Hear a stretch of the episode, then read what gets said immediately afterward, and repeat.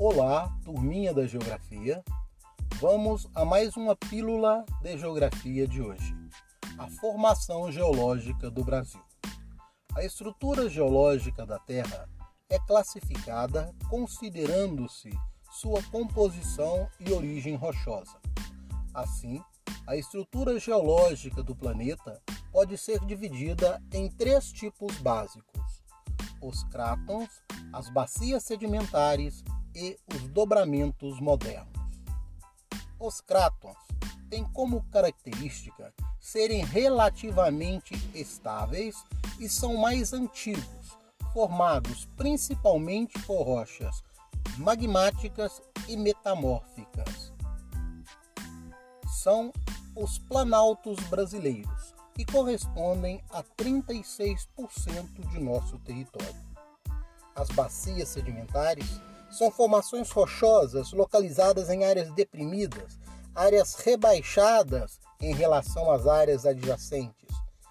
Elas se acumulam em camadas de sedimento, podendo chegar até 5 mil metros de, dobra, de sedimentos, camadas por camadas. Enquanto os dobramentos modernos também chamados de cadeias orogenéticas, são estruturas geológicas originadas de movimentos tectônicos, chamados de orogêneses, em limites de convergência de placas tectônicas. Nos limites de convergência, as placas tectônicas se encontram, há um choque entre elas, as estruturas se dobram a altitudes bastante elevadas, enquanto uma das placas tectônicas de maior densidade se aprofunda e é destruída no manto. Os dobramentos que se elevam a altitudes mais elevadas dão origem às cadeias montanhosas jovens. Dobramentos modernos não existem no território brasileiro. As estruturas geológicas do Brasil cabem apenas os crátons ou escudos cristalinos e as bacias sedimentares, que correspondem a 64% do território brasileiro. O território brasileiro, por estar no meio da placa sul-americana, portanto distante da borda leste da placa e da borda oeste da placa, que são as áreas mais instáveis, o nosso território possui uma relativa estabilidade tectônica. Os tremores de terra que aqui ocorrem ocorrem por falhamento de placas, não pelo tectonismo da placa, e portanto são tremores de baixa magnitude, o que acaba provocando quase nenhum efeito socioeconômico sobre a costa.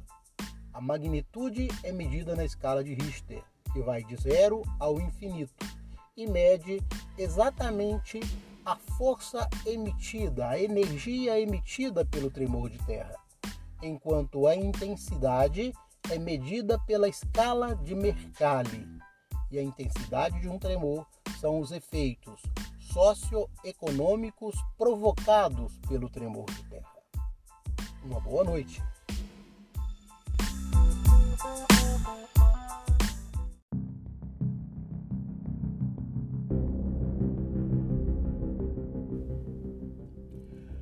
A estrutura geológica brasileira. No Brasil, temos apenas crátons e bacias sedimentares. Os crátons correspondem a 36% do território brasileiro, sendo divididos em dois grandes crátons, o cráton amazônico e o cráton São Francisco. Os crátons também são denominados escudos cristalinos, e neste caso, o escudo das Guianas, no norte do Brasil, onde estão as maiores altitudes, como o Pico da Neblina e o Pico 31 de Março, e o escudo brasileiro, na porção central, no leste e sul do país. Sejam os crátons do Arqueozoico, formado há 3,85 bilhões de anos, sejam os crátons do Proterozoico, há cerca de 2,5 bilhões de anos, eles possuem uma grande importância econômica, porque encerram jazimentos de minerais metálicos, como o ferro, o manganês, a bauxita, o ouro e outros minerais de grande importância para a economia brasileira. As bacias sedimentares são áreas rebaixadas do relevo que recebem os sedimentos e fragmentos de rochas pré-existentes que sofrem um processo de intemperismo e erosão que as desgastam e carreiam esses sedimentos para as porções mais baixas do relevo, fazendo depósitos de sedimento camadas por camadas. Em bacias sedimentares mais antigas, essas camadas podem ultrapassar 5 mil metros de espessuras. As bacias sedimentares brasileiras possuem diferentes extensões de acordo com o local do Brasil onde se encontram. Exemplos dessas bacias: a Bacia São Franciscana, a Bacia do Acre, a Bacia Pantaneira, a Bacia do Recôncavo Baiano e muitas outras. Todas elas também possuem uma grande importância econômica, porque encerram jazimentos de minerais energéticos como petróleo, como o gás natural, o carvão mineral, o xisto betuminoso. Destacamos dentre todas essas bacias sedimentares a Bacia São Franciscana, onde o Rio São Francisco chega ao semiárido no Nordeste, mantendo um grande volume de água e levando vida às populações ribeirinhas e irrigação para projetos agrícolas.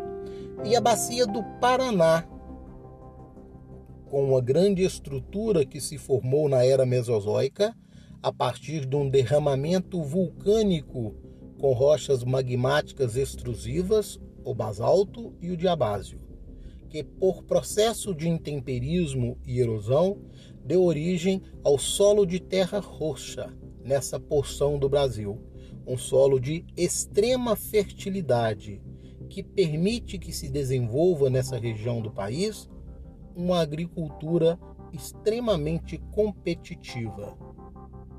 Além do aproveitamento ou da possibilidade de encontrarmos minerais energéticos, são nas bacias sedimentares que está também a rede hidrográfica brasileira, com rios planálticos e rios de planície, sendo os rios planálticos com grande aproveitamento energético, principalmente na região centro-sul do Brasil, e os rios de planícies mais navegáveis, principalmente na porção norte, mas sempre permitindo projetos de irrigação e produção de energia elétrica.